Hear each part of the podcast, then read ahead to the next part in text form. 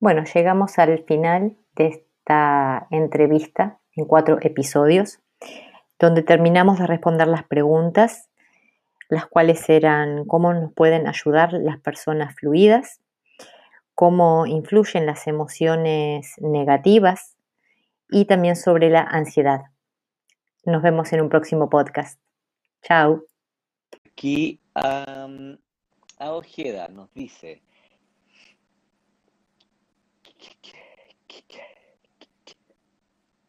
¿qué podemos hacer quienes no tartamudeamos para evitar provocar malestar en quien tartamudea? Esto es un tema que nosotros le hemos hablado Ah, muchas veces y está bien que lo pregunten y siempre lo vamos a responder, ¿cierto? ujú, sí. Lau, según tu, tu- tu experiencia, ¿qué es lo que alguien que no tartamudea puede hacer para evitar el malestar en quien sí lo hace? Bueno, primero que me mire.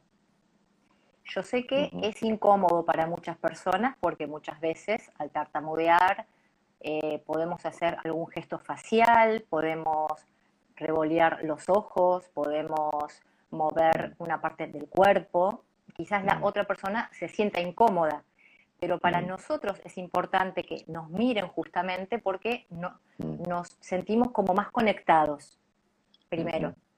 mm, Segundo, eh, a pesar de esa incomodidad que sienta, que por favor no ponga cara rara, ¿no? Porque si no yo me siento mal también. Eh, que no me diga que respire, que frene, espera, toma aire, no me sirve. Sí, yo sé que tengo que tomar aire para hablar como cualquier persona, pero eh, el que tome aire extra no hace que yo deje de tartamudear, porque es algo Claro, involuntario. exacto. Eh, y lo principal, no me completen las frases. Yo sé lo que tengo para decir, porque es muy típico que las personas cuando ven que estamos en un bloqueo, que estamos como frenados, ellos para ayudarnos, que yo mm, entiendo que es con la mejor intención, nos completan la palabra que quizás no nos sale. Pero muchas Claro. veces no es la palabra que queremos decir, es mm, otra. mm, Entonces, dennos tiempo, espérennos a que mm. nosotros digamos lo que tenemos que decir. Yo creo que esas son Perfecto. como las cosas que yo noto más. Sí, que son las que más ah, se repiten habitualmente, ¿cierto? Eh, y que lo que tú dices es muy cierto. A, a veces vienen, vienen de un, de un lugar genuino, de preocupación, de ayuda de esta otra persona que está dentro de, de su repertorio, busca, busca cómo poder ayudarte a salir de ese instante incómodo, ¿cierto?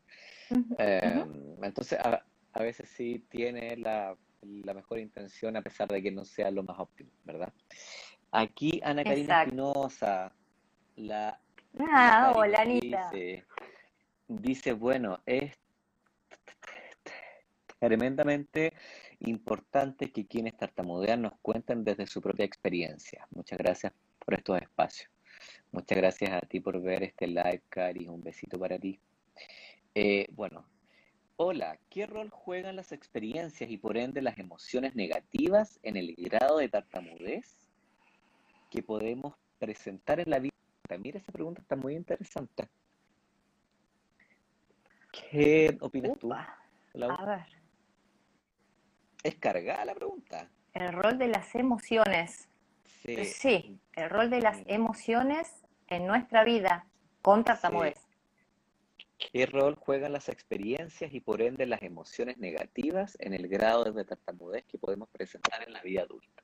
Experiencias y emociones negativas. Y yo creo que mm, es, es, es un grado importante de, in- de injerencia, ¿cierto? Mm, eh, porque si yo siendo niño, adolescente, en mi experiencia con tartamudez, tuve situaciones que me generaron emociones negativas como rechazo, como bullying, eh, o un ambiente familiar que no me comprendía, mm. eh, yo eso lo voy cargando dentro mío mm. y mm. va guardando esas emociones negativas y hace que yo, cada paso que doy, en la medida que voy creciendo, me enfrento quizás a situaciones similares, ¿sí?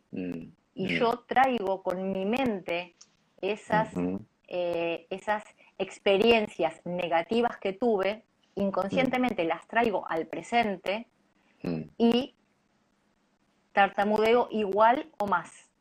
O sea, en mi mente quedan grabadas todas esas cosas negativas e inconscientemente las repito por experiencia, porque es como un repetir constante. Claro.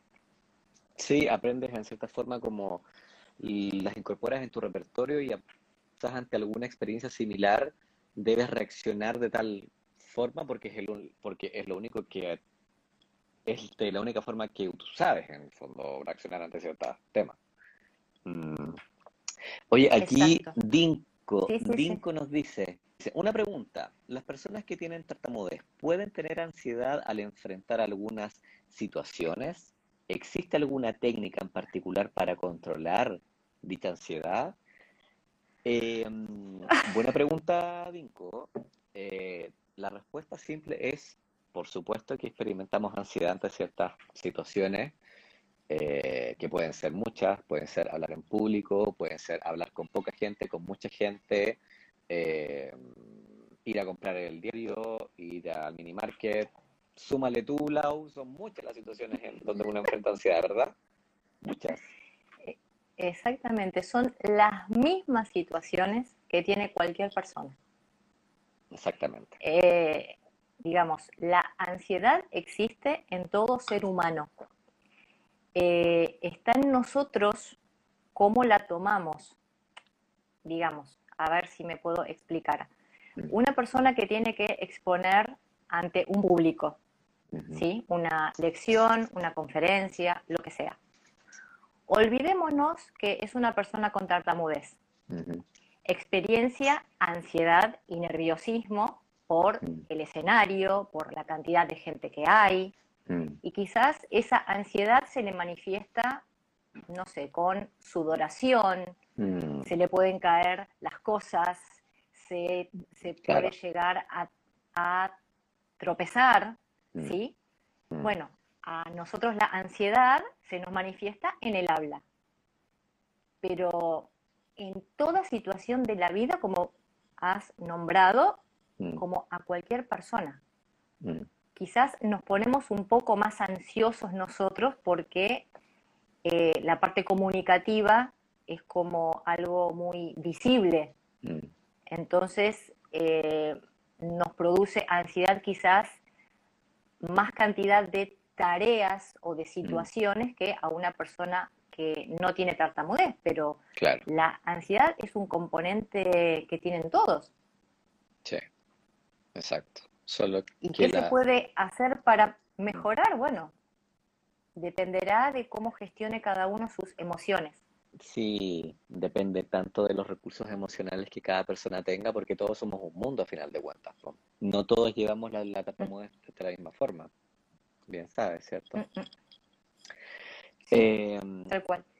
La verdad es que están están súper interesantes las preguntas de la gente y eh, sin querer eh, hemos estado hablando harto tiempo. Em, harto tiempo.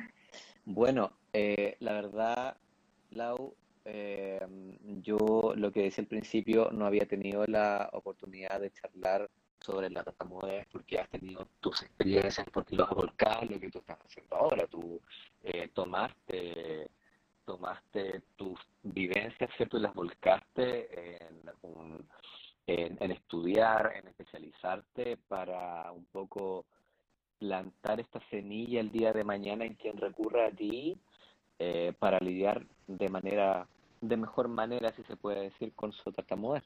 Un día pensamos en ojalá tener a alguien Lau, a manera de que vayamos cerrando, lamentablemente, con todo mi pesar este live, pero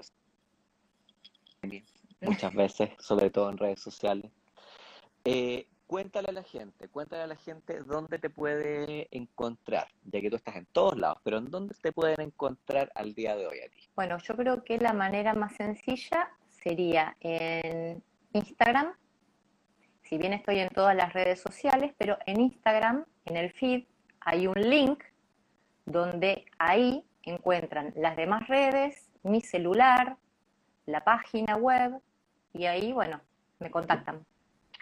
Y el nombre es, no Laura Duda, sino que es Tartamudecillo. Es arroba tartamudecillo.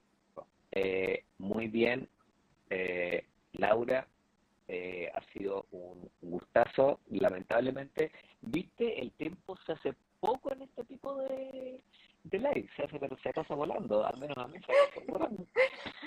Eh, te agradezco mucho, Laura, la disposición, el tiempo eh, felicito por todo lo que estás haciendo porque sé que hay muchas personas eh, en las cuales seguramente tú, vas a marcar una diferencia eh, y eso la verdad es que es necesario y es muy importante. Em, y antes de irnos, Laura, me gustaría que me respondieras la última pregunta. Me gustaría que me dijeras, eh, que me contaras quién es Laura Duda en tres palabras. Wow. Em, Laura es eh, sensible, cariñosa y, a ver, no tengo un sinónimo, pero eh, quisiera englobar más cosas, pero te voy a, decir familiera. Perfecto.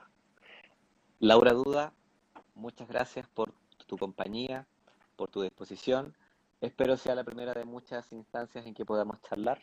Largo y tendido. ojalá. Ojalá. Y a todos los que se dieron el tiempo de estar hoy día acompañándonos también, un abrazo. Si te gusta lo que estás escuchando, suscríbete a Spotify, seguime y también te espero en YouTube.